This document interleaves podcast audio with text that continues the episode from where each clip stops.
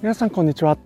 脱サラリンゴ農家研修日記のじゅんです。この放送は45歳で脱サラして長野県の限界集落に移住した僕がリンゴ農家になるための研修を通じての気づきなどを実際のエピソードを踏まえて話す番組です。この番組はウェブ上に農村を作るトマジョダオの提供でお送りいたします。はい皆さんおはようございます。2022年12月26日月曜日ですね、えー、今日僕はですね、えー、相変わらずなんですけども1日、えー、おそらく剪定の作業になるかと思います、えー、外は一面雪なんですけれどもはい、えー、ワークマンで買ったあ暖かいブーツを履いてですね、えー、やっていきたいというふうに思います。現在気温マイナス5度ぐらいかなっていうところなんですけどもまあ、えー、曇りなんですけどもはい、えー、いい天気とは言いづらいですがはい一日頑張っていきたいと思います。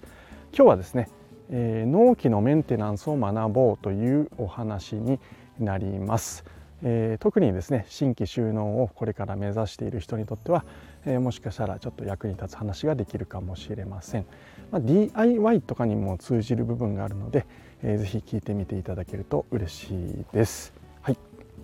でですねあの、なんだろうな、え、農業って、まあ、いろんなことをやるんですよ。作物を育てるっていうのは、えーまあ、当然なんですけどもそれに付随して、えー、いろんなことをできるようになっておくと、えー、農家としてですね、え、幅広くいろんな活動ができるんじゃないかななんていうふうに、え、思っています。で直近僕はですねスピードスプレイヤーっていう、え、農機具を、え、中古でですね、え、買いました、えー、15万円で買うことができました。これはですね、え、軽乗用車よりさらにもうちょっとちっちゃいぐらいの、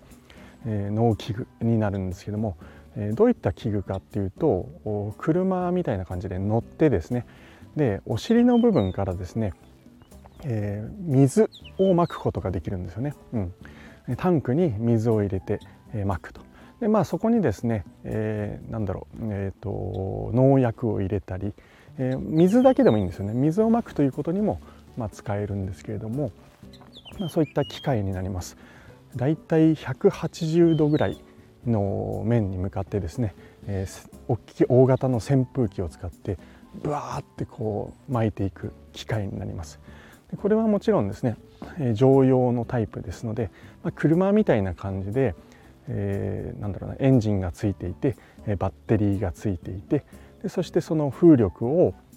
発生するための装置であったりもちろんタイヤから何から、えー、ほとんどまあ車のメンテナンスに近い形で、えー、まあ、手入れをする必要があります。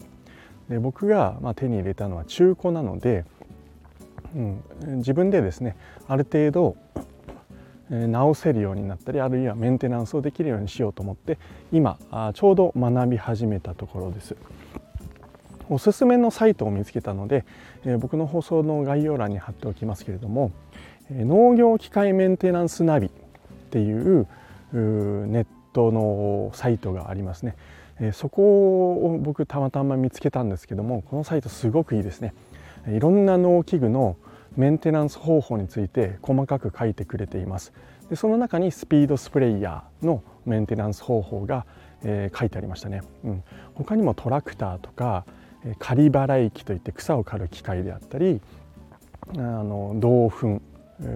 動力噴霧器といって、まあ、背負ってですね農薬をまいたりする機械、まあ、あらゆる農業に使うための機械のメンテナンス方法の、まあ、基本的なことが書いてあったので、えー、ぜひ興味ある方はこのサイトを見てみてください。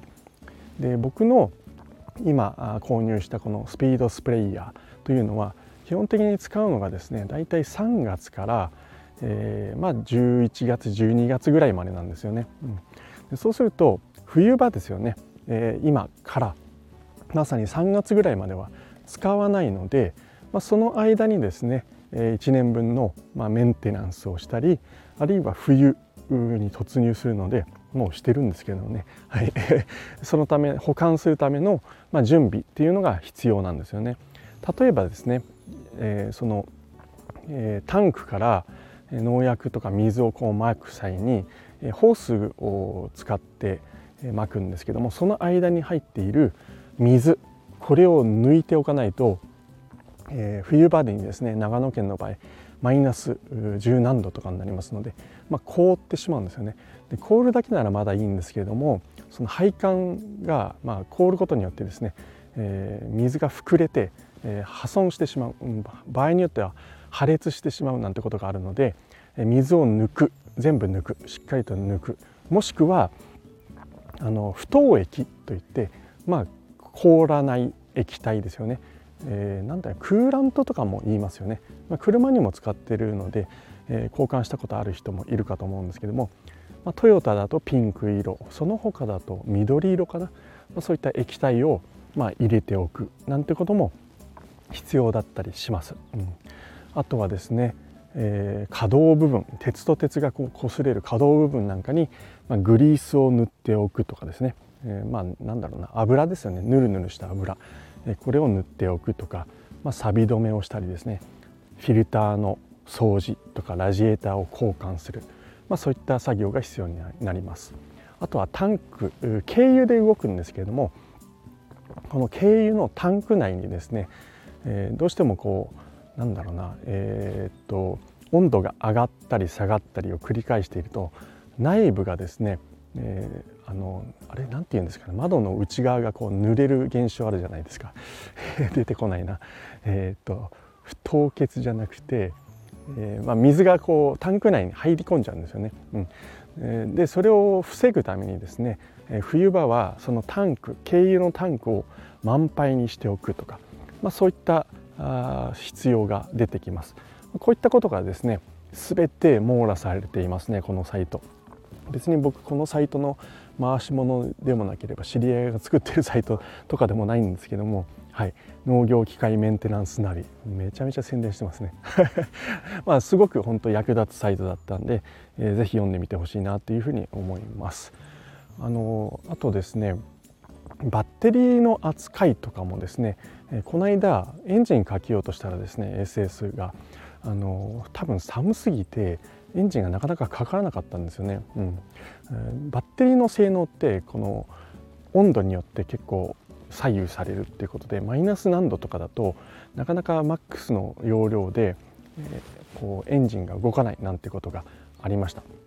でじゃあその時どうするかっていうと、えー、僕のですね、えー、乗用車ですね。えそちらにブースターケーブルっていうのをつないでこの SS の方のバッテリーにですね、えまあ、電気を送り込んでエンジンを始動させるなんてこともやりました。まあ、こういった形でですね農業機械というものに慣れておくっていうのはこれから農家をやっていく上ではまあ、必須だなっていうふうに、え、思ったんですよね、うん、僕ももっともっと勉強していけばよかったななんていうふうに思っておりますので、え、これからですね、え、農業に取り組んでいこうと思っている方はですね今のうちに是非ですね、え、農業機械のメンテナンス知識っていうのを、まあ、つけておくといいんじゃないかなっていうふうに、えー、思います。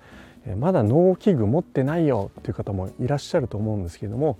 まあ、先ほど紹介したサイトを読んでおくだけでもだいぶですね違うかなというふうに思います。あとは自分が乗っている乗用車ですよね車、えー、車もですね、えー、多くの方は多分、まあ、車検とかですね、えー、日頃の整備含めて、えー、ガソリンスタンドであったり業者さんに依頼している方って多いと思うんですよね。うん、実際僕もそうだったんですけども、まあ、農業を始めようって思った時にですねあのそれらをなるべく自分でできるようにするっていうことを、まあ、心がけていました。タイヤの交換とかですね。えオイルエンジンオイルの交換、うん、あとはまクーラントの補充とか交換、まあ、そういったものをですねえ自分で実際にある程度道具を買ってですねやるようにしておくとえ農業機械の方にも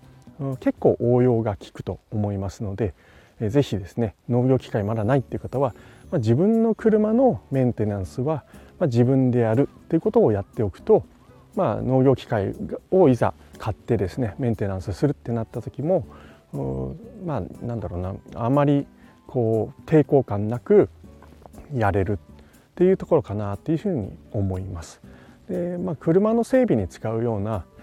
道具ですねレンチとかそういったものもですねそのままの農機具の方にも使えますので、え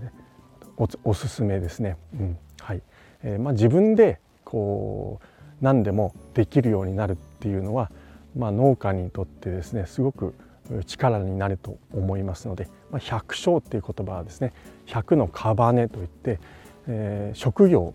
と言われるんですよね。うん、100個の職業を、まあ、兼ね備えたスーパーマンのような存在を目指すにあたって農業機械のメンテナンスぐらいは、まあ、自分でできるようになっておいた方がいいのかなっていうふうに、えー、思いますので、えー、ぜひ、僕と一緒に、えー、勉強していきましょうということですね。はい、えー、あと農機具今僕がまだちょっとこれからできてない部分もあるんで、え、これからですね、え、来週から、まあ、今週末からもう休みになるので、まあ、その間にですねちょっと車庫に入れていろいろ僕もメンテナンスをしていきたいというふうに、え、思っておりますので、え、皆さんも是非、え、取り組んでみてはいかがでしょうかと